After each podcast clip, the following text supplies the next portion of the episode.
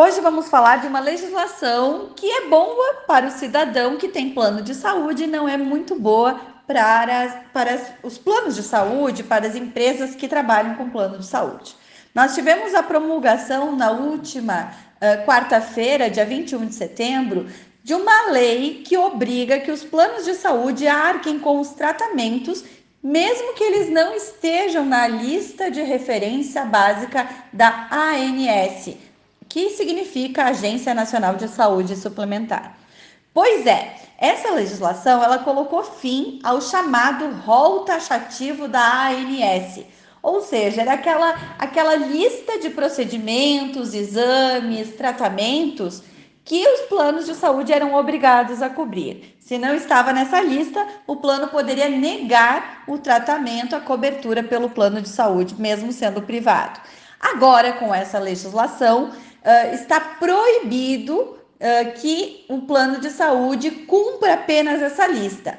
Portanto, qualquer beneficiário de plano de saúde poderá requerer ao seu plano a cobertura dos tratamentos, mesmo que eles não estejam nessa lista. Vai ser necessário apenas que haja comprovação científica ou que o tratamento seja reconhecido por alguma agência estrangeira.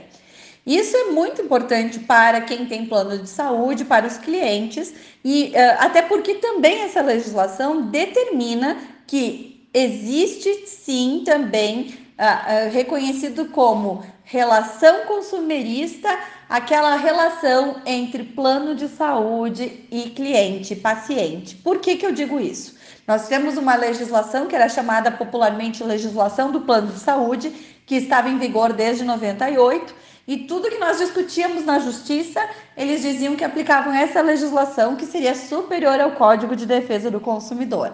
Agora, com essa nova lei recém-promulgada, a 14.454, estabeleceu-se que sim, qualquer relação vinculada entre cliente e plano de saúde, também o Código de Defesa do Consumidor deve proteger, deve legislar sobre essa relação.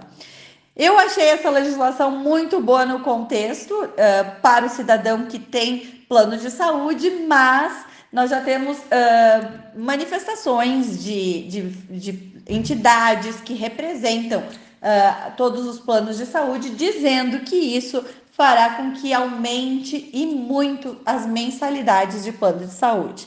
E isso daí pode fazer uma debandada de, de agências, de planos, de empresas que fazem cobertura assistencial de saúde do Brasil.